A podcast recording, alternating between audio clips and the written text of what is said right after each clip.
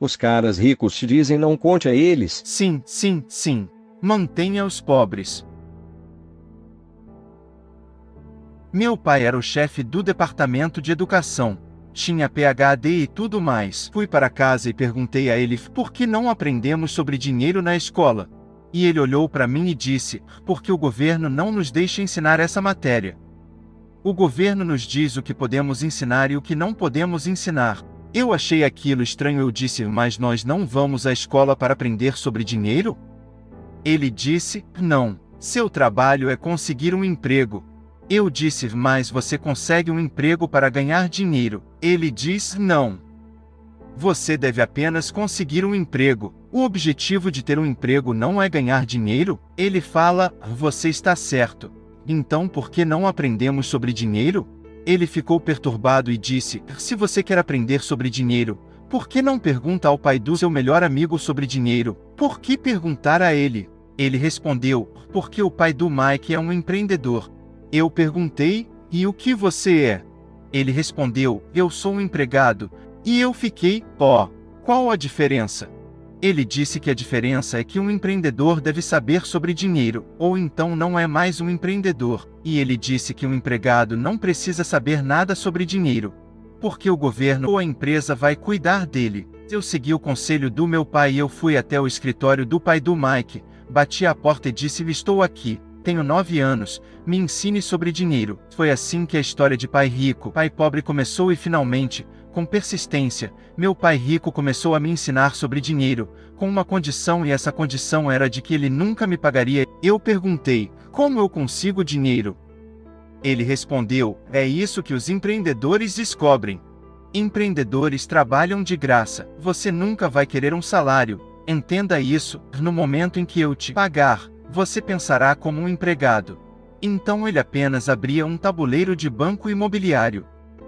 Então, eu trabalhava de graça, pegando bitucas de cigarro, ele tinha hotéis e restaurantes e eu limpava e fazia tarefas pequenas.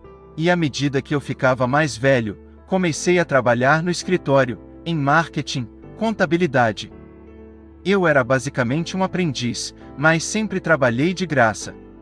E ele me ensinava sobre dinheiro, mas o jeito que ele ensinava era jogando banco imobiliário. E um dia eu fiquei irritado. Eu perguntei: Quando é que você vai me ensinar sobre dinheiro? Ele disse: O que acha que estamos fazendo? Eu disse: Estamos jogando banco imobiliário. E ele: Não. O que acha que estamos fazendo? Eu disse: Eu não sei. Eu estou te ensinando sobre dinheiro. E então, é quando você tem uma casa verde, Sabe, ele dizia, existem muitas fórmulas para ter muito sucesso com dinheiro, existem milhares delas, mas uma das melhores é no jogo banco imobiliário. E ainda é hoje. Quatro casas verdes, um hotel vermelho, e uma das melhores formas de acumular grande riqueza é brincar de banco imobiliário na vida real. Quatro casas verdes, um hotel vermelho.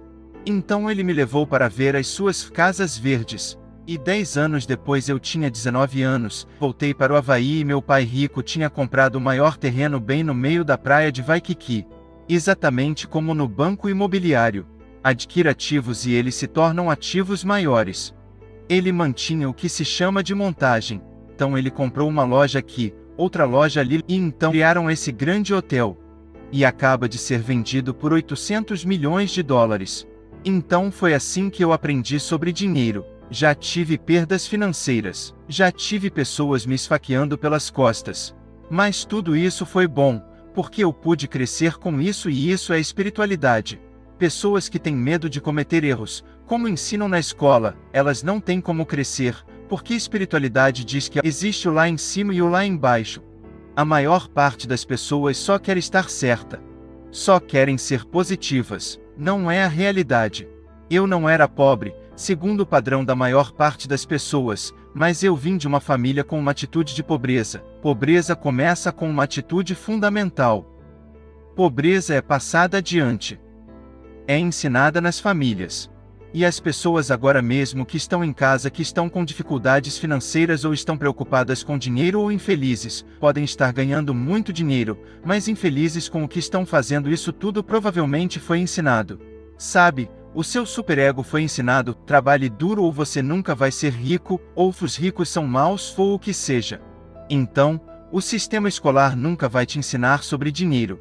O sistema de ensino foi projetado para te ensinar a ser um empregado, o que é importante ou médico, um advogado, um especialista. Mas a maior parte das pessoas não tem conhecimento real sobre negócios, como contabilidade, sabe? Como endividamento, como impostos. Você tem que saber essas coisas, mas eles não ensinam isso na escola a ninguém. E as pessoas me perguntam como foi que o seu pai rico aprendeu tudo isso enquanto seu pai pobre não aprendeu, e a resposta é muito simples: o meu pai rico, o pai dele morreu quando ele tinha 13 anos de idade. Então o pai rico teve que assumir os negócios da família aos 13 anos para administrar. Ele teve que abandonar a escola, o que foi a sua bênção. Entende? Às vezes uma bênção não parece uma bênção, mas acabou sendo, e seus professores passaram a ser seu contador, seu advogado, seu banqueiro, seus agentes imobiliários. Então, na vida, uma das coisas que eu sugiro para as pessoas é encontre um professor de verdade. Um professor de verdade é alguém que faz aquilo que ensina todos os dias. Então, meus contadores, meus advogados, eles estão lá todo santo dia. É assim que eu aprendo. Porque todo dia eu resolvo problemas no meu negócio. Eu tenho contadores, advogados, banqueiros e todas essas pessoas na descagem rápida, porque eu estou resolvendo problemas com a minha equipe. Mas sabe de uma coisa? É como se diz na Bíblia: os pobres sempre estarão entre nós, porque começa aqui em cima. É aquela mentalidade do medo são as palavras. Quando eles dizem não posso comprar isso, não posso fazer aquilo, eles caem. Eles se tornam o que eles falam. Meu pai pobre dizia: Você pensa que eu sou feito de dinheiro? Eu não posso pagar por isso. E o meu pai rico dizia: é por isso que ele é pobre. Pessoas pobres dizem: eu não posso pagar por isso, não posso fazer aquilo, não tenho tempo. Porque é uma fuga, porque é mais fácil dizer não tenho dinheiro, em vez de não tenho dinheiro. Como eu consigo dinheiro? Como eu consigo fazer isso? O que é preciso? Ou por que eu deveria fazer isso? Ele dizia que uma pergunta abre a mente, uma afirmação fecha a mente. Quando você diz que não tem dinheiro, sua mente se fecha e você se torna o que você diz.